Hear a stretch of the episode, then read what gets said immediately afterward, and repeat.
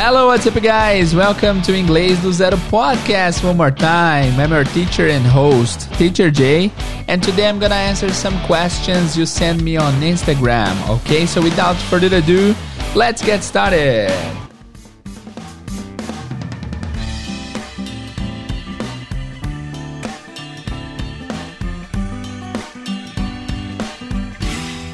Hello guys, bem-vindos ao Inglês do Zero Podcast. Eu sou o Teacher Jay. Esse é o Inglês do Zero, o podcast que vai te ensinar inglês de uma forma cronológica e lógica, de uma maneira descontraída e que você de fato aprenda. Se essa é a sua primeira vez nesse podcast, sejam muito bem-vindos. Esse aqui ao fundo é meu gato miando.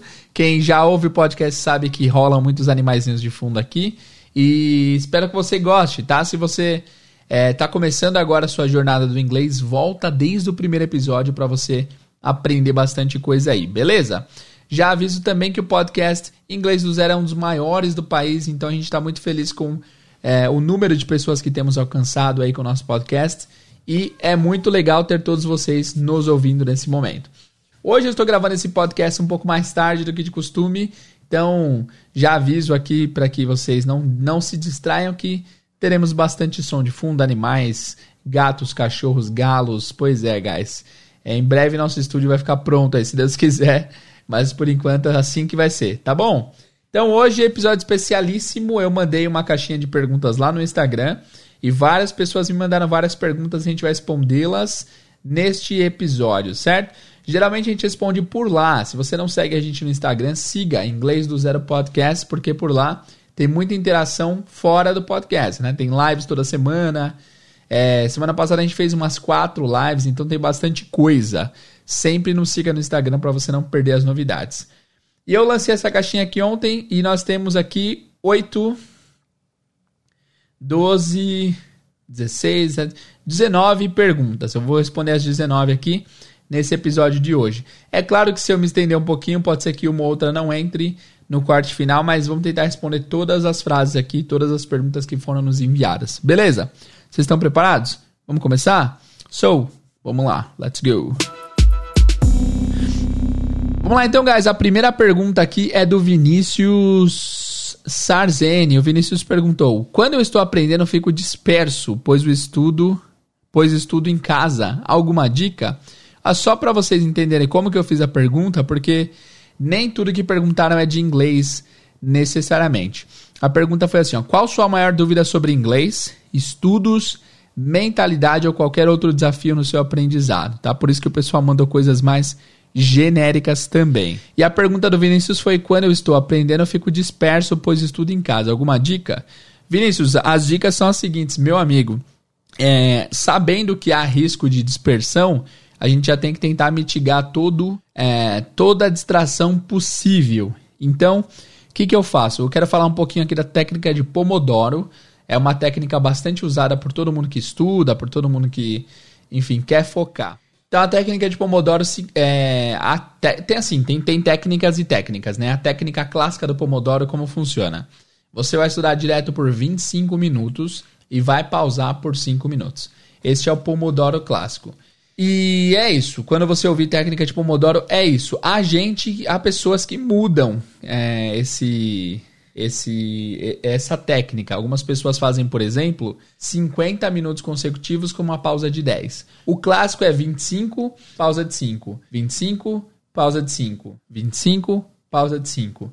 Então, quando a gente quer estudar, geralmente o que eu faço, eu falo assim: eu vou fazer dois pomodoros para terminar tal tarefa.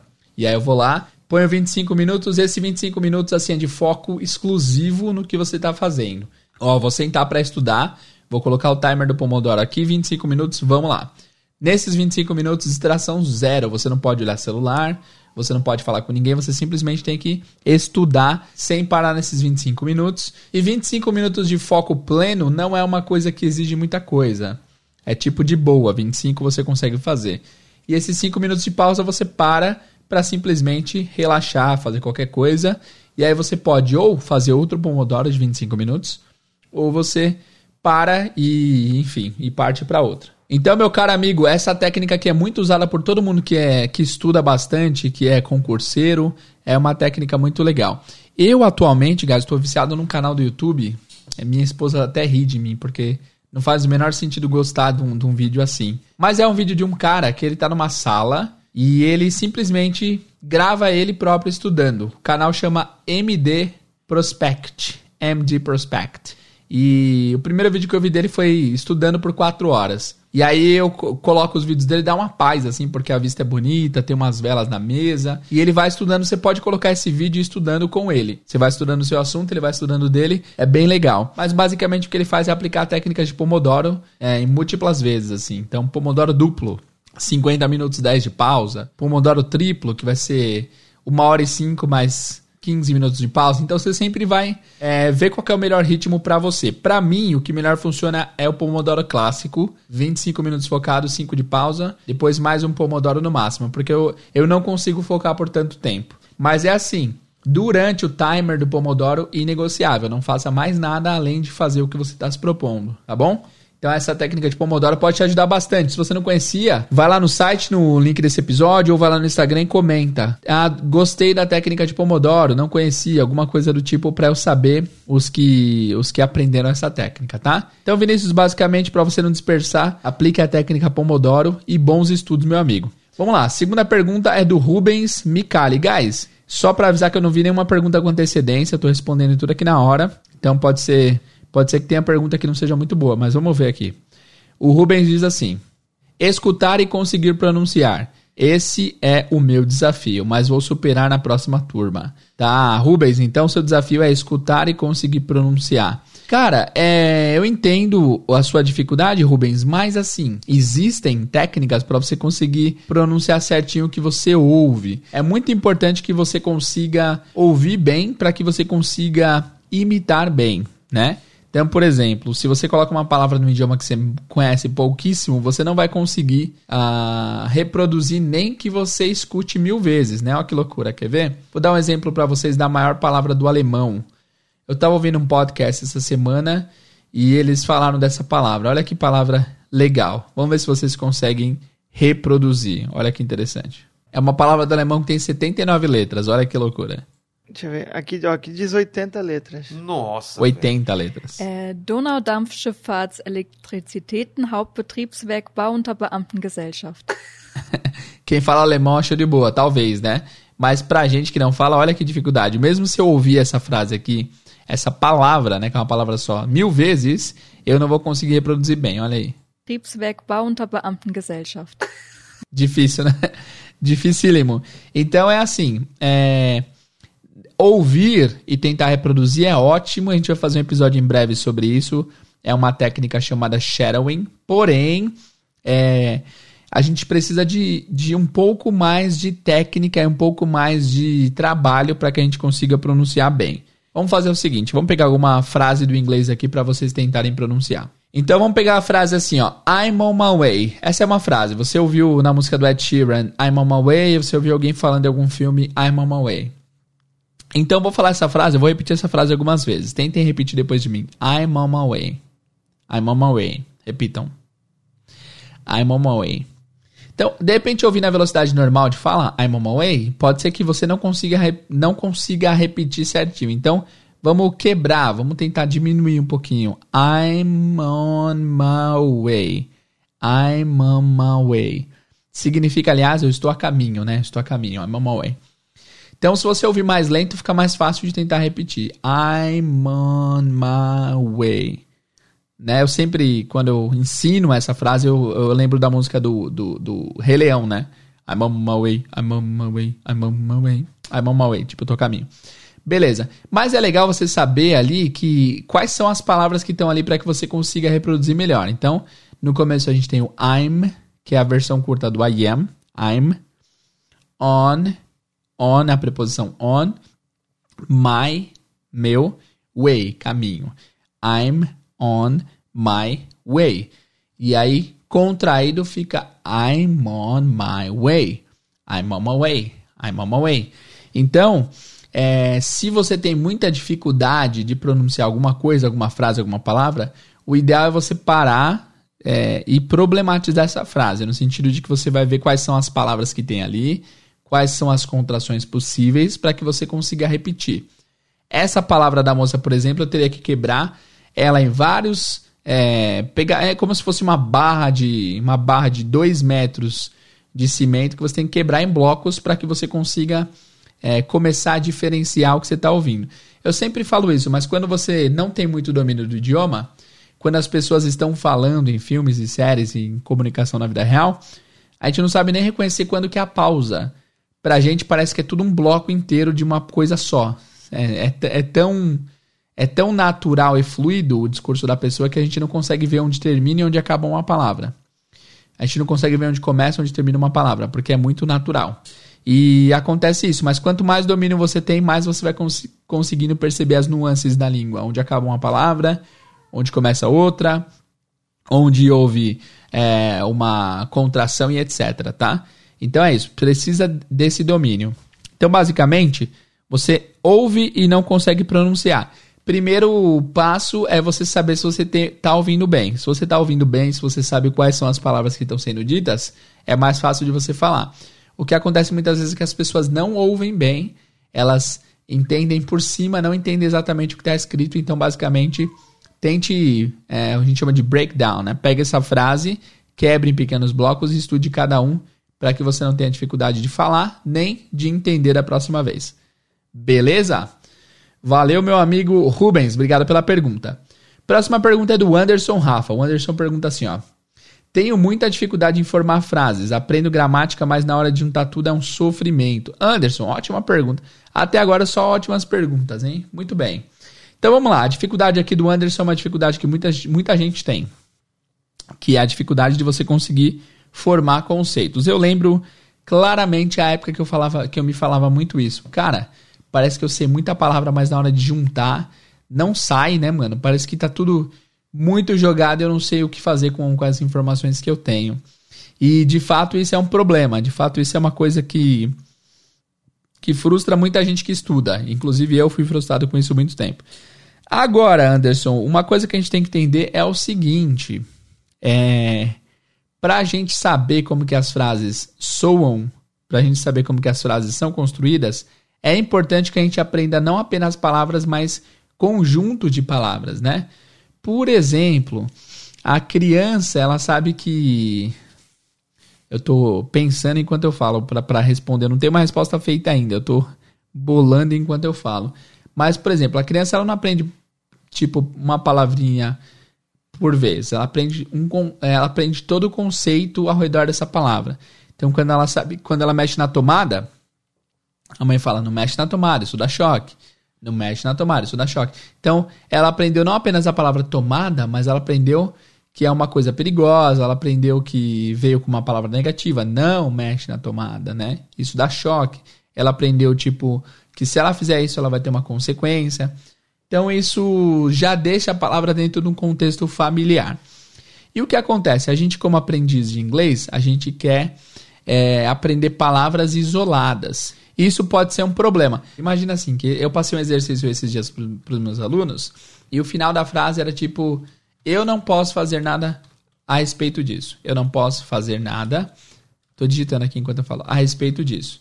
E aí, muitos alunos, na hora de criarem essa frase, eles escreveram assim: ó, Eu não posso fazer. É, poder em inglês é can. Não poder é can't. Então, I can't. Fazer é do. I can't do. Nada em inglês é nothing. Né? Nothing. I can't do nothing. A respeito disso. Res a, o pessoal não colocou nada a respeito, é respect. Né? Se você coloca no Google respeito, vai aparecer respect. E disso vai aparecer that, talvez.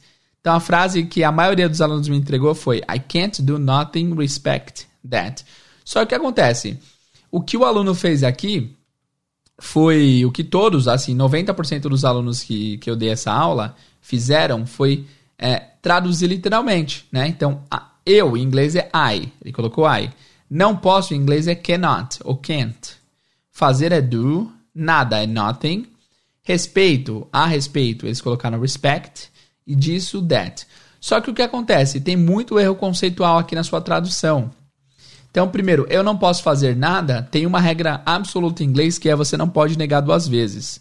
Então, você está usando o cannot, você não pode usar nothing, porque são duas negativas, e tem aquela uh, máxima que você não pode usar duas negações em inglês, porque senão É aquele, aquela máxima matemática também. Negativo com negativo dá positivo.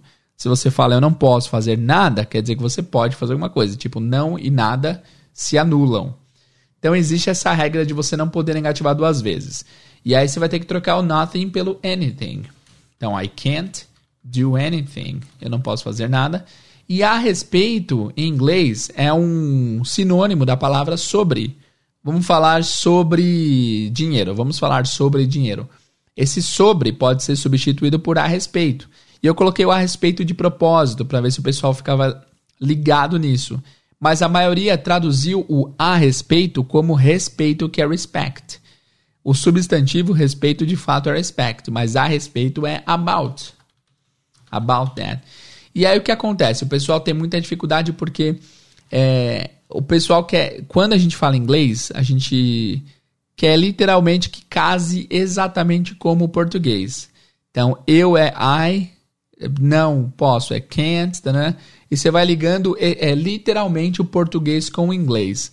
E quando você faz isso, você a, acontece de você também é, não considerar que os idiomas são diferentes. Os idiomas não são iguais. O inglês é um idioma e o português é outro. Então, nem sempre vai casar certinho. Quando você traduz a respeito por respeito, embora literalmente seja certo, não faz a menor, não faz o menor sentido. Então não basta apenas traduzir palavra a palavra, é importante que você tenha conceitos em si. Então por isso que para um iniciante, para alguém que tem não, não importa quanto de vocabulário você tenha, se você não tem conhecimento do jeito que eles falam, você vai ficar um pouco mais perdido para conseguir formar frases, tá? Então é isso. A respeito não é uh, to respect ou the respect, é about. É um conceito diferente. E aí, agora que você sabe que a respeito é about, a próxima vez que você quiser falar alguma coisa, a palavra respect nem vai surgir na sua cabeça. Você não vai nem cogitar porque você lembrou que em um podcast o teacher falou que a respeito é about. E assim você vai construindo é, afirmações. O idioma funciona também com afirmações. Como assim? Você aprende conceitos. Você adquirindo esse conceito de forma passiva, esse conceito está entrando em você. É como se tivesse uma porta no seu cérebro e vários conteúdos estão entrando. Só que esses conteúdos estão entrando sem saber muito bem onde eles ficam, eles estão meio perdidos ali. Então, quando você vê que esse conceito na prática funciona, você vai lá e leva essa informação para um lado sólido, para uma parte sólida do seu cérebro. Eu tenho um exemplo que eu sempre dou para os meus alunos, que é o seguinte: para todo mundo que ouve, na verdade, né? Que é o exemplo do cabo HDMI. Uma vez eu estava em Londres, tinha acabado de chegar em Londres e eu precisava comprar um cabo HDMI. E eu não tinha falado com ninguém nativo até então, só com o pessoal da imigração, né? E aí minha tia falou: Jader, vai lá comprar um cabo HDMI pra gente assistir série na TV. E aí eu falei: vou lá, demorou. E aí durante o caminho eu pensei: ué, será que cabo HDMI é literal, tipo HDMI, cabo, HDMI cable? E aí eu fui nessa dúvida, será que é, será que é, será que é? E eu lembro que quando eu cheguei na loja, eu falei pro cara assim, hey, uh, excuse me, do you have a HDMI cable? Antes de eu terminar a palavra cable, ele já me falou, yes, it's 10 pounds. Sim, é 10 libras. E aí naquele momento, eu sempre falo que aquele momento foi tipo um turning point, foi o que mudou tudo para mim. Porque eu imaginei assim, cara, eu, eu chutei, eu não tinha certeza, eu falei a frase no idioma do cara, o cara me entendeu, conseguiu me entender e conseguiu me responder. Então aquilo foi um momento mágico para mim, assim, porque eu vi na prática uma coisa que eu só sabia na teoria. E eu nem sabia se eu sabia mesmo na teoria, porque eu, eu, nunca tinha visto o cabo HDMI em inglês. Eu chutei, né, com o conhecimento que eu já tinha, e deu certo. E isso, eu lembro, eu sempre falo que o cabo HDMI gerou muita confiança no meu inglês. Quando eu falei e fui entendido, isso me fez ganhar uma leveza, assim, nossa, cara, de fato é possível que eu fale uma coisa mesmo que eu nunca tinha estudado e que a pessoa consiga me entender. Olha que legal. E isso me gerou uma confiança muito boa. Eu sempre falo sobre isso em lives e tal. Beleza? O que aconteceu? Depois que eu usei o HDMI cable e eu vi que funcionava, isso que era só uma suposição, eu mandei para a parte sólida do meu cérebro. Ah, tipo, ah, eu já vi que isso funciona. Check, né? É que nem assim, é que nem. Remédio. Você tem uma cartela de remédios para dor de cabeça. Você tomou um, viu que não funcionava? Descarta, você não vai mais usar. Você tomou um que funcionou muito, você já vai lembrar, ah, esse remédio X funcionou muito para minha dor de cabeça. Da próxima vez que eu tiver dor de cabeça, eu vou usar o mesmo, de primeira, porque eu sei que vai dar certo. E a mesma coisa, quando eu usei o HDMI Cable, eu vi que aquilo funcionava na vida real e já anotei ali no meu hall de palavras e frases que funcionam, certo? Quando você faz isso, quando você afirma e reafirma coisas que você viu que funcionam no mundo exterior, você vai lá e não vai ter dúvidas mais sobre isso. Por exemplo, outro exemplo rápido, what's your name? É uma frase muito simples, todo mundo conhece, que é qual o seu nome, né? What's your name? E muitos de vocês, a maioria, 99.9%, conseguem falar what's your name. Por quê? Não é porque a estrutura é mais simples, é porque você já viu sendo usado e viu que funcionava, right? Então você precisa. É, você deve estar pensando agora, teacher, mas como que eu vou falar com alguém para alguém me entender, para eu afirmar que essa palavra funciona? Você não precisa, quando você ouve alguém falando a mesma estrutura, você vai reafirmando no seu cérebro. Então hoje vocês aprenderam que a respeito de é about, né?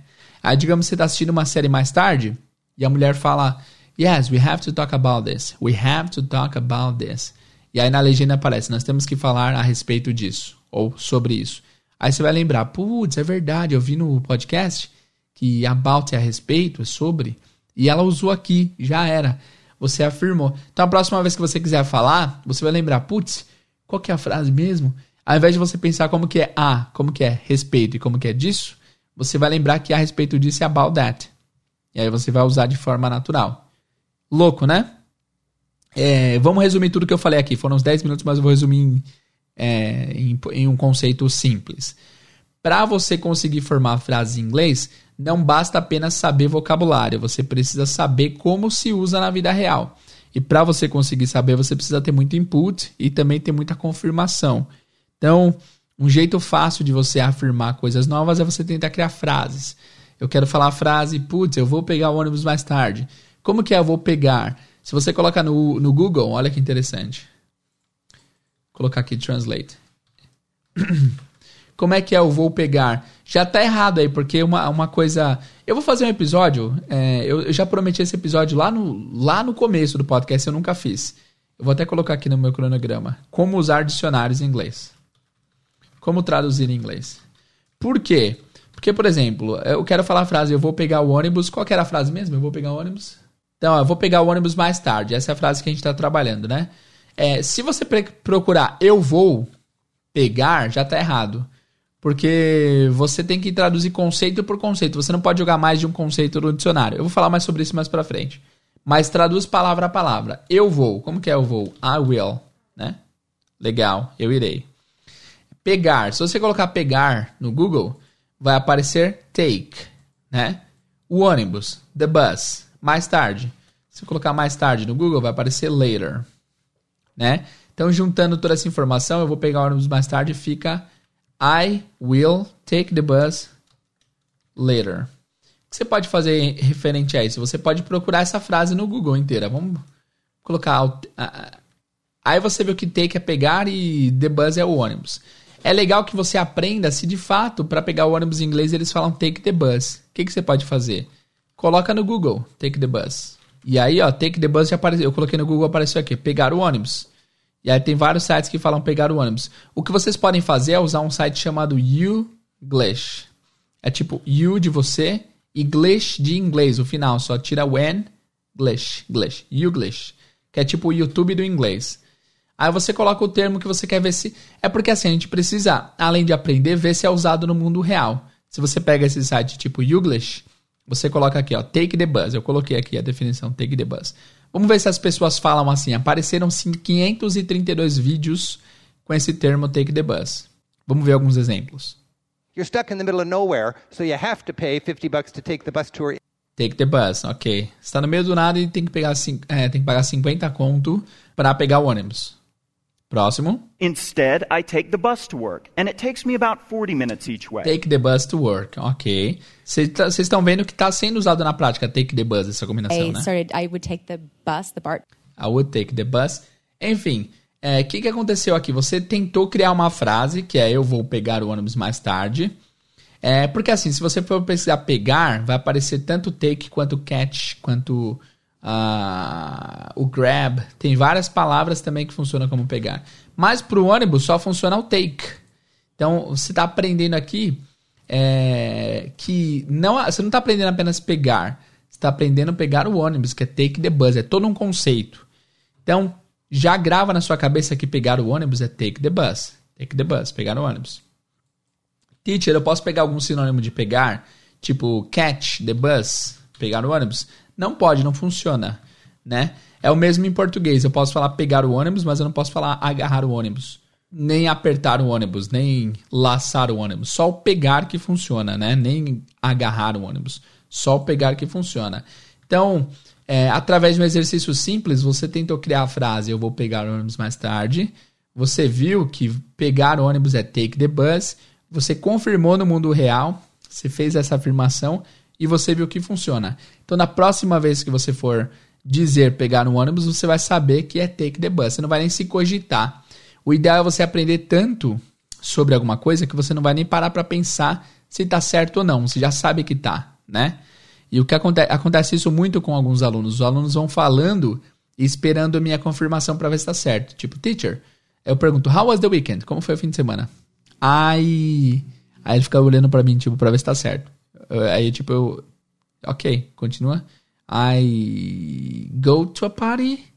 Eu vou pra uma festa. E aí, às vezes, eu falo, não, I went to a party passado. Eu fui pra uma festa. Ah, tá. I went to a party. Hum, entende, né? Então, essa paradinha que você faz, pensando se tá certo ou não, esperando uma confirmação, é o que mata um pouco da fluidez e um pouco do, do, do jeito que você constrói frases.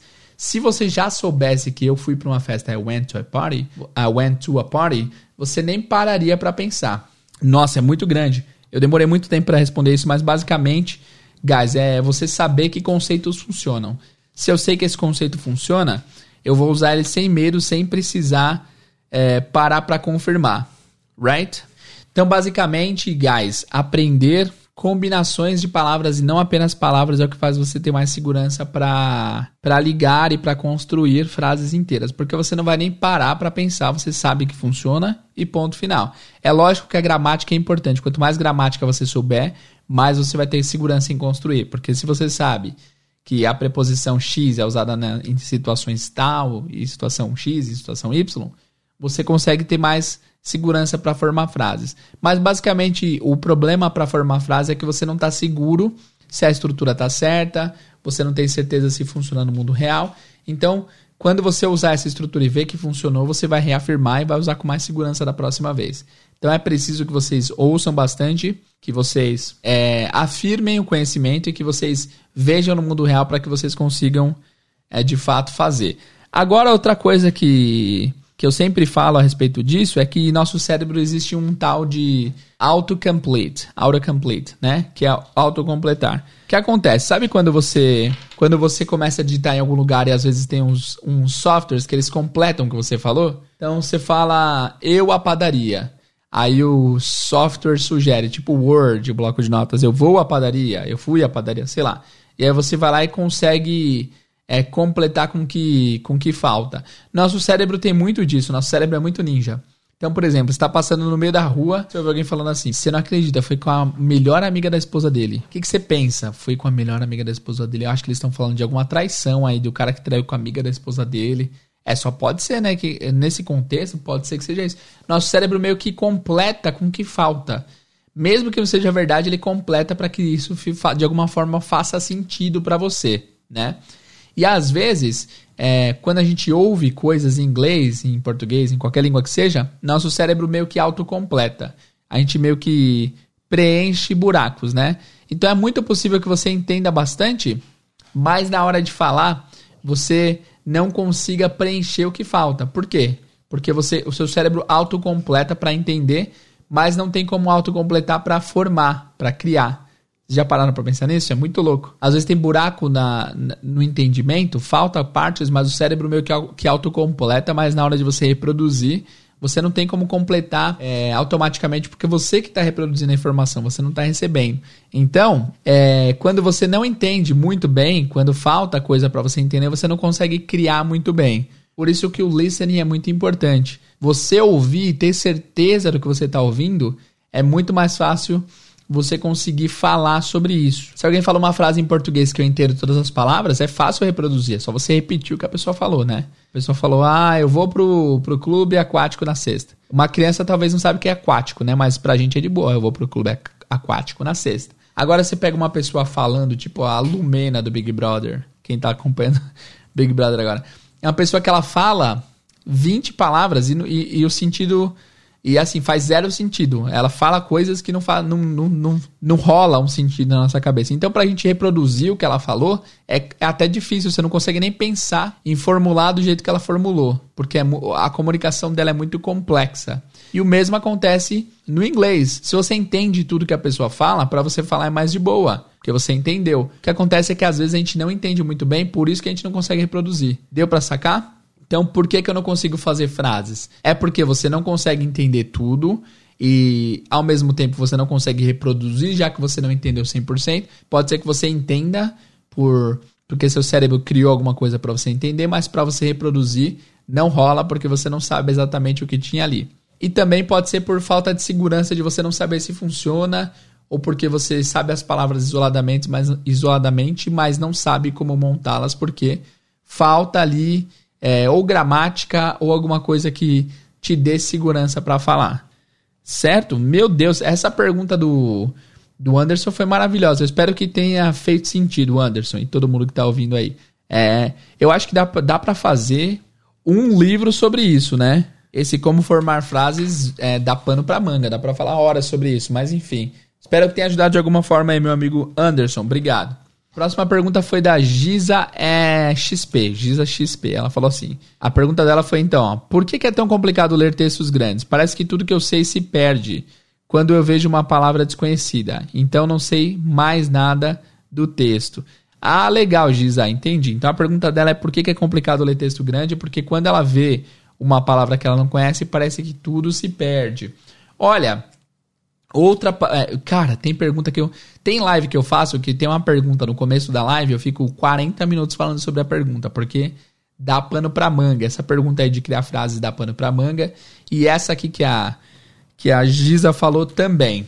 Então, basicamente, o que, que, o que quais são minhas considerações aqui?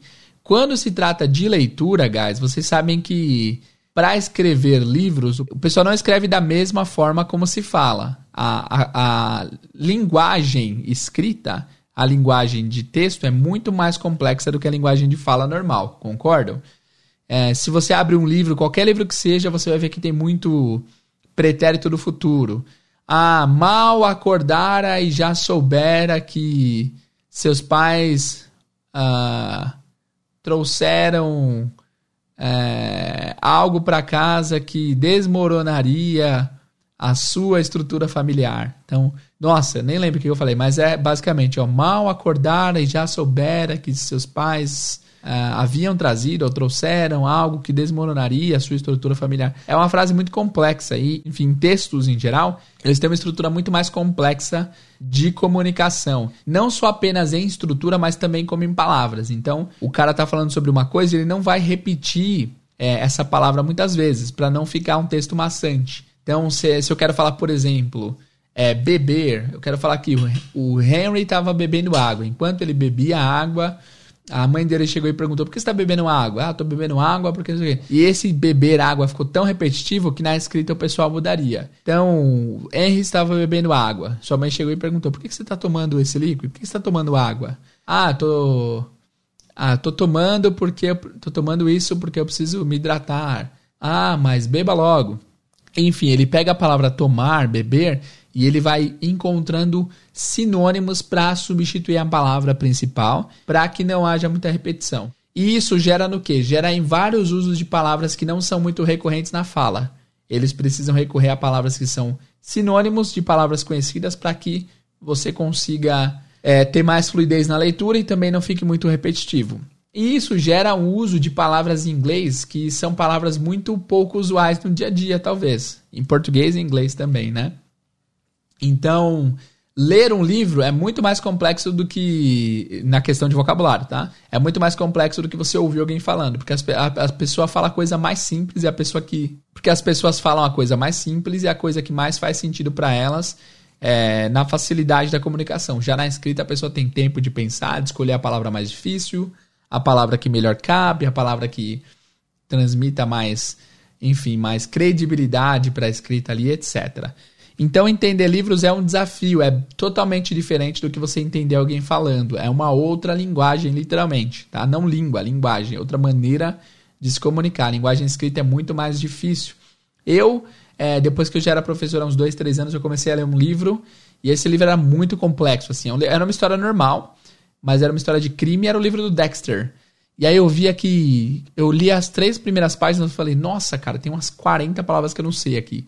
E aí eu pesquisava e tipo, ah, essa palavra significa a membrana interna do olho que o cara arrancou do outro. Era um livro bem criminoso, assim. E aí eu comecei a aprender palavras muito complexas, assim, mas é, são palavras que no dia a dia talvez você não escutasse, mas porque é um texto narrado, um texto narrativo, um texto que precisa é, precisa ser bem detalhado para que você entenda o que está acontecendo. Tem essa também, né? Livros eles são muito mais descritivos do que a fala.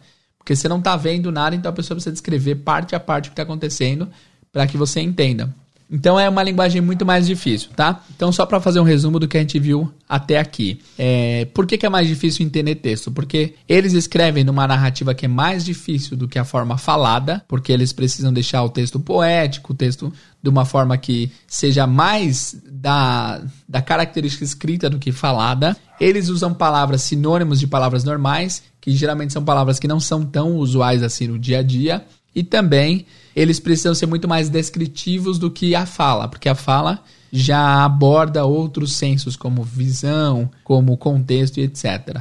Né? Então isso já dificulta muito mais a questão do texto. Agora, uma coisa que me chamou a atenção na sua pergunta é.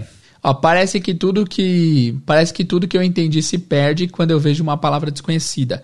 Isso acontece muito, né? Eu já citei aqui no podcast antes, mas eu vou recitar.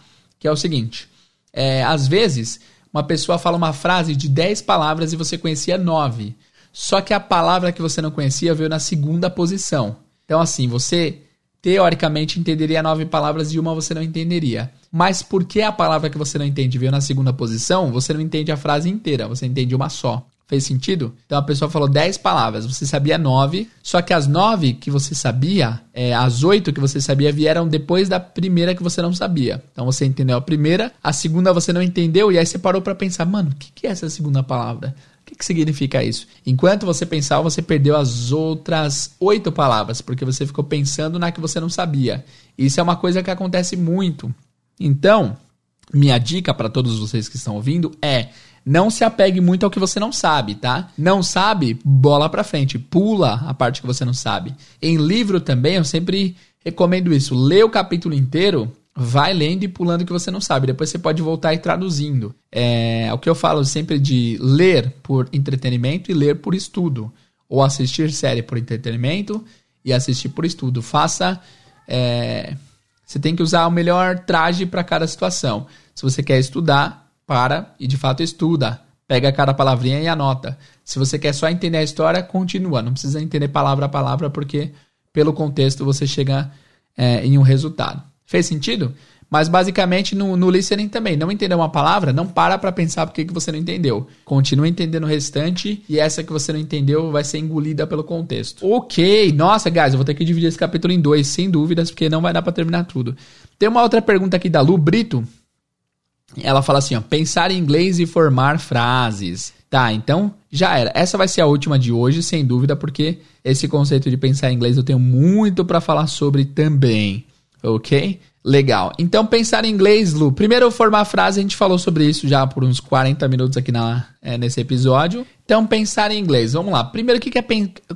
Parece que o pessoal vê uma necessidade, assim, ah, só vou conseguir falar inglês se eu estiver pensando em inglês. Não.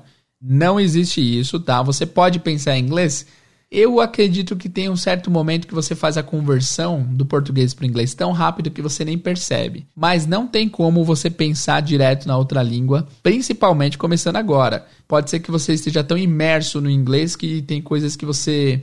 Putz, eu só consigo falar esse termo em inglês. Ou quando eu penso nisso, eu só penso em inglês. Pode ser com muitos anos de estudo.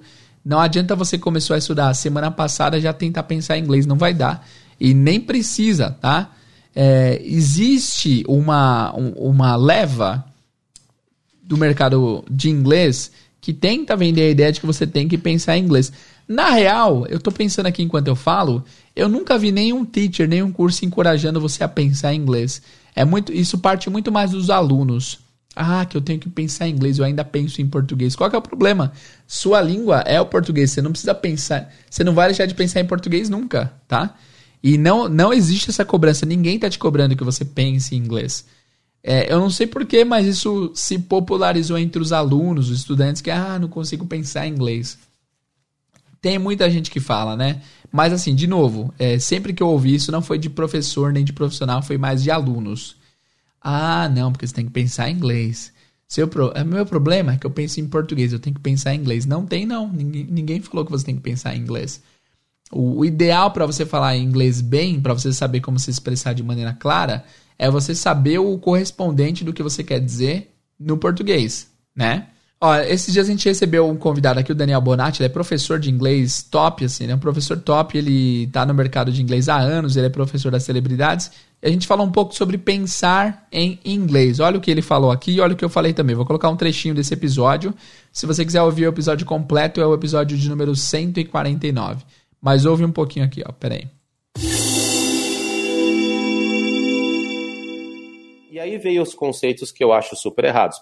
Pensar em inglês, Sim. que isso daí nem existe comprovação e nenhuma definição neurocientífica para isso. É tudo um achismo que não, você tá. Os alunos chegam para mim hoje, já, ele fala assim: meu problema, teacher, é que eu penso em português. Como se fosse, falo, bom, uau. Você nasceu no Brasil, você foi educado em português, ainda bem que você pensa em português, entendeu? Eu acho que a, o que acontece é que às vezes fica tão rápida a transição que você nem nota, né? Tipo, what's your name? Qual é o seu nome? Mas não Exato. quer dizer que você não usou o português, né? Quer dizer que foi Perfeito, rápido. Perfeito, é, exatamente. É isso que eu uso nas minhas palestras. O meu, a minha definição é do processador. Ah, boa. Se, se, se, você é aluno básico, você ainda está com aquele 486 da IBM, aquele computador antigo que você ouvia até o barulho do processador, sim, sim. do disquete flop, né? Nossa, quem, das antigas. Quem é mais antigo sabe do que eu estou falando, né? É. E então você demora mais para você, você falar, peraí, what's your name? Ah, é, qual é o seu nome? Você demora mais, mas você falou certo, a transição é mais rápida. Então, é como se você fosse praticando, praticando, praticando, ficando mais fluente, você passou de um 486 para um quad-core, Pentium, Duo, não sei das quantas. Então, uhum. então você, não é que você não usou o português, é que você processa aquilo rápido. Uhum. É só uhum. isso. Aí viram aí? É, é isso que eu penso e também é, outros profissionais sérios da área pensam a mesma coisa. Não existe isso de você pensar, de você ter que pensar em inglês para você aprender. Como você. Guys, não faz o menor sentido você querer pensar em inglês para aprender inglês. Você precisa primeiro aprender inglês, usar inglês a... e usar o inglês tanto a tal ponto que você vai começar a pensar tão rápido que vai parecer que você está pensando direto no inglês, mas não tem como, você não precisa e não tem como, é impossível e é, é eu diria que até, qual é a palavra?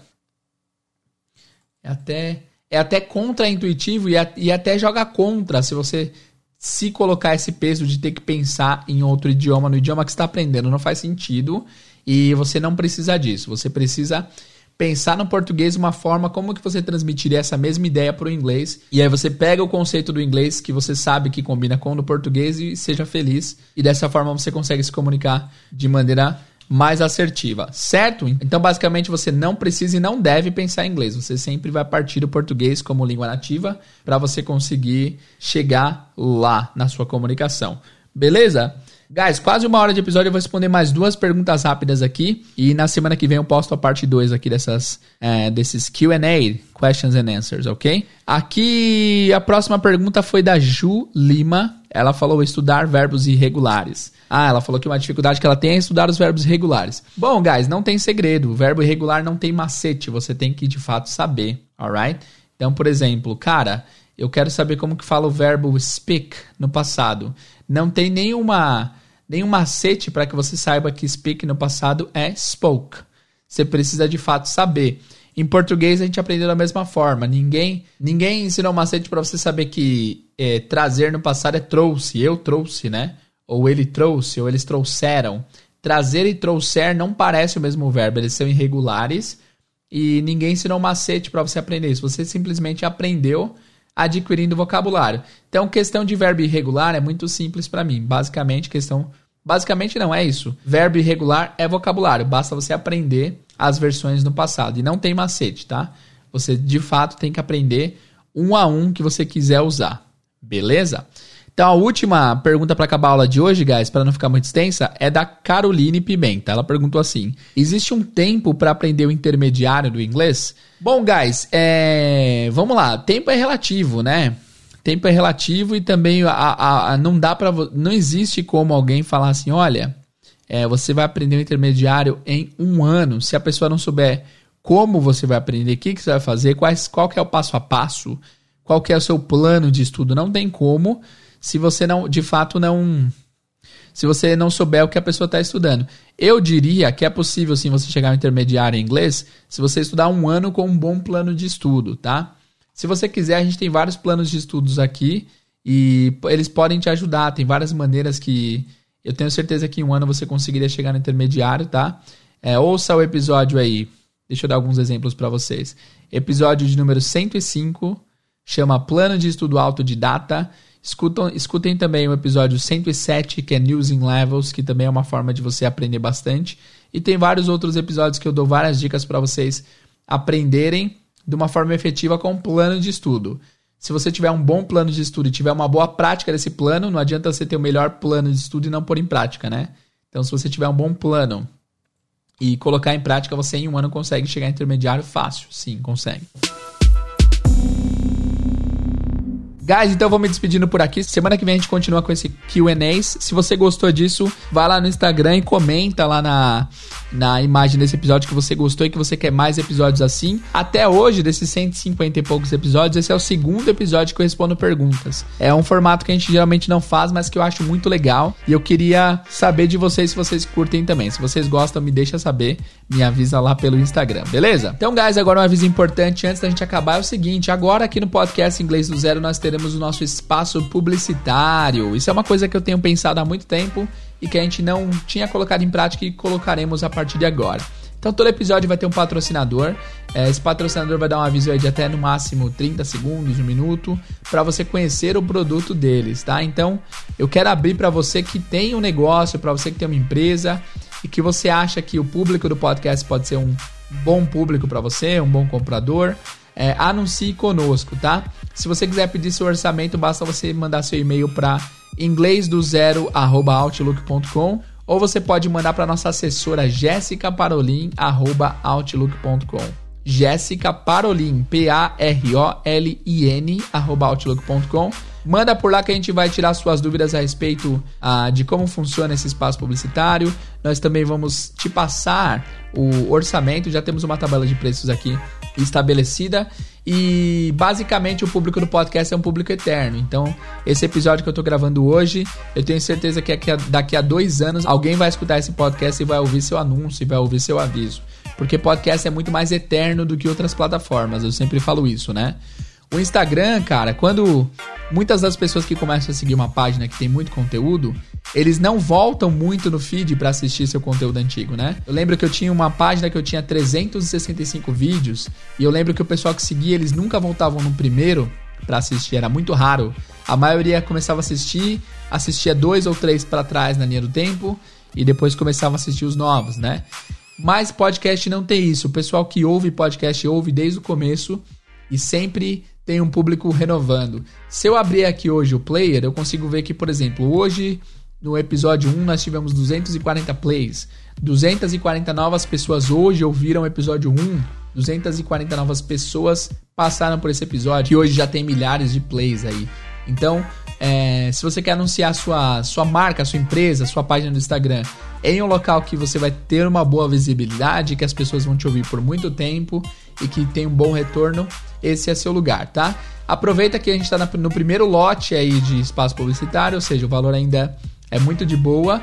E se isso for dando certo, a gente vai estabelecendo, vai aumentando o valor, vai colocando um preço de fato é, oficial, porque o preço que a gente está cobrando agora é um preço é, para a gente começar a entender como funciona esse mundo. Então, se você quiser, anuncie conosco, mande seu e-mail para inglês do zero@outlook.com ou jessicaparolin@outlook.com para você ter seu orçamento. Anuncie sua empresa, anuncie sua página, anuncie sua ideia aqui para atingir milhares de pessoas para atingir milhões de pessoas e você ter seu resultado também. Fechou? Então é isso, pessoal. Muito obrigado pela audiência, pela paciência. Obrigado por ouvir esse episódio até aqui. Voltamos aí nessa semana com mais um episódio. Na semana que vem fazemos a parte 2 deste episódio de perguntas e respostas. Beleza? Muito obrigado. Vejo vocês no próximo episódio. See you guys and bye bye.